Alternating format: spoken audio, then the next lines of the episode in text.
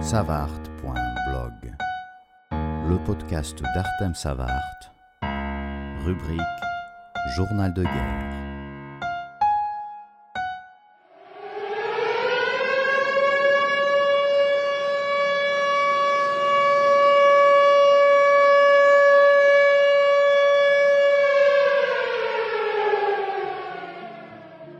Les temps doux sont revenus pour quelques jours avant que le froid ne commence à s'installer pour de bon. Les gens en profitent. Je me suis rendu compte que pendant tout l'été je n'ai fait aucune sortie au bord de la mer, alors qu'elle est là, à un kilomètre seulement. Il y a tellement de choses à faire pendant une guerre que la vie soi-disant normale est très souvent mise de côté. Et tu te demandes d'ailleurs ce que c'est qu'une vie normale. Les guerres font partie de ce monde depuis toujours sauf que pas tout le monde se croise avec. Bref, j'ai quand même essayé de corriger ce manque de respect envers la mère que j'adore, avec laquelle on a pas mal discuté en silence lors de mes premières années à Odessa, mais j'ai marché plus d'une heure et je n'ai pas pu la voir. Toutes les entrées sont bloquées. Une autre fois alors, elle attendra. Elle attend toujours. Elle est toujours là, à la fois immobile et jamais la même. Elle vous comprend très bien. Elle a ce don d'enlever la poussière et de vous montrer ce qui est essentiel. On se reverra bientôt.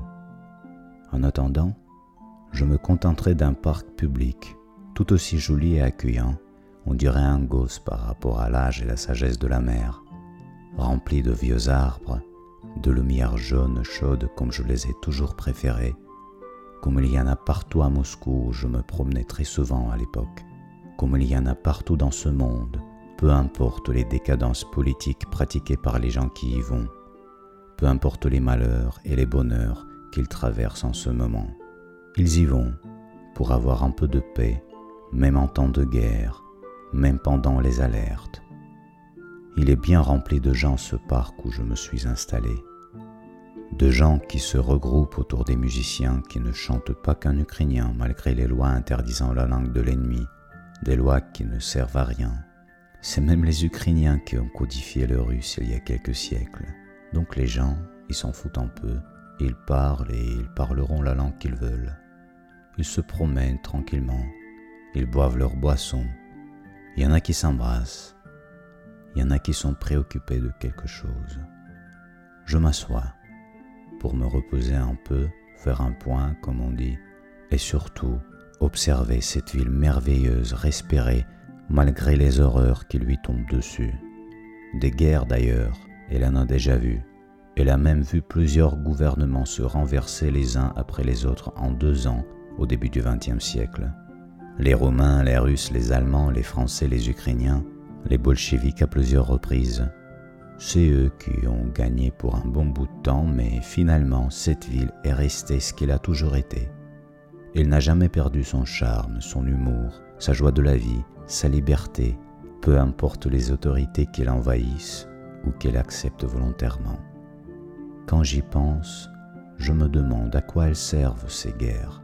À part satisfaire quelques égaux bien gonflés, on dirait même que c'est une obligation de faire des guerres avant de se foutre la paix, avant de se concentrer sur soi-même et de foutre la paix aux voisins. On dirait que c'est une étape au cours de l'évolution tout simplement. Eh bien, si c'est comme ça, vu qu'il existe encore des tribus, ce n'est pas gagner la paix dans ce monde. Les peuples s'engueulent, se font des guerres et après, quand on s'est bien amusé en s'entretuant, on devient amis, partenaires, tout ce qu'on veut. Pas comme si de rien n'était, non. Les horreurs qu'on a causées l'un à l'autre, on ne les oublie pas. Mais on grandit et on comprend finalement qu'une guerre, ne va jamais rien apporter de définitif. Pourquoi donc les commencer? Regardez par exemple maintenant les Anglais et les Français, les Français et les Allemands, les Ukrainiens et les Polonais, et même les Allemands et les Juifs. Il n'y a jamais de victoire dans une guerre, peu importe le papier qu'on signe en lui mettant une fin. Et une fois signé, c'est là que le vrai travail commence. C'est là qu'on a le choix d'en faire une autre ou de ne jamais répéter ce cauchemar. L'Ukraine et la Russie, que leur conflit dure encore un an ou trente ans, ont tous les deux cette chance de grandir, d'apprendre chacun sa leçon une fois la paix signée. Et j'espère de tout mon cœur que malgré le mal qu'on traverse, malgré la haine qu'on a eue, on saura être digne de cette chance et cette guerre sera la dernière. L'Ukraine, je pense, y mettra moins de temps. Et à mon avis, c'est même les Ukrainiens qui vont finalement apprendre aux Russes ce que c'est que la liberté et la dignité, la vraie. D'ailleurs, afin qu'ils ne le montrent pas, Poutine a commencé tout ce bordel en 2014 pour éliminer cet exemple de liberté si proche du pays qu'il a occupé avec sa bande de voleurs, qu'il a occupé pas forcément parce qu'il le voulait, mais une chance s'est présentée et il l'a prise. Les gens se taisaient, ils s'en foutaient un peu. Pas tous, mais la plupart. Ceux qui avaient un mot à dire, il les a réduits au silence. Et c'est bien dommage qu'il ait choisi cette voie de profiteur et s'est servi de cette chance, de son pouvoir et de l'argent venant des ressources pour plonger son pays dans le sang, au lieu de s'en servir pour en faire un pays riche en tout, argent, innovation, niveau de vie, niveau d'éducation et surtout liberté d'esprit. Il aurait pu, mais il n'a pas voulu. C'est un peu plus compliqué, mais ce n'est qu'une question de choix tout compte fait. Il y a bien des exemples de pays qui ont su le faire. En fait, il aurait pu être un vrai héros de la Russie, et son ego serait sûrement beaucoup plus satisfait, mais c'est trompeur, un ego. Et quand c'est gonflé, il faut être très fort pour ne pas le suivre. Maintenant, on voit tous cette vérité bien triste, on en subit les conséquences, peu importe si on le veut ou pas, on est bien obligé mais je ne perds pas l'espoir de revoir mon pays de naissance bien guéri. Dans quelques années, dans 20 ans, dans 30 ans, plus, ça va arriver un jour. Et d'ailleurs, le mot guérir ne serait-il pas lié en quelque sorte avec le mot guerre? En attendant, vu que j'ai eu la chance de me retrouver du bon côté, j'en profite pour faire tout mon possible en aidant les gens que je peux, en m'occupant des projets humanitaires. C'est mon petit refuge, une raison de plus pour survivre et même si ce n'est pas beaucoup, compenser un peu le mal causé par le pays d'où je viens.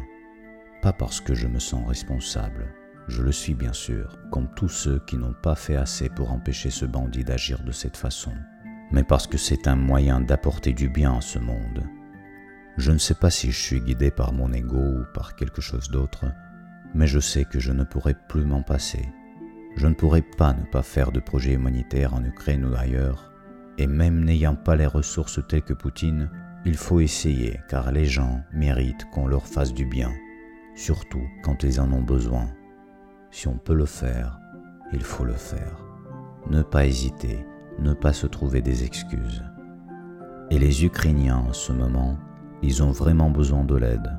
Les aider, c'est même un investissement, un bon placement d'argent et de temps parce qu'ils savent distinguer les choses, ils savent apprendre, ils sont talentueux et novateurs, et ils aiment bien la vie. Et maintenant en plus, ils savent le prix de la liberté, et ils vont profiter de cette liberté pour donner au monde plus de bien que de mal, croyez-moi. Et puis, ensemble, on est beaucoup plus fort. Ensemble, on arrive à traverser les épreuves qui des fois peuvent sembler impossibles à surmonter. Ensemble, on est invincible pour de vrai.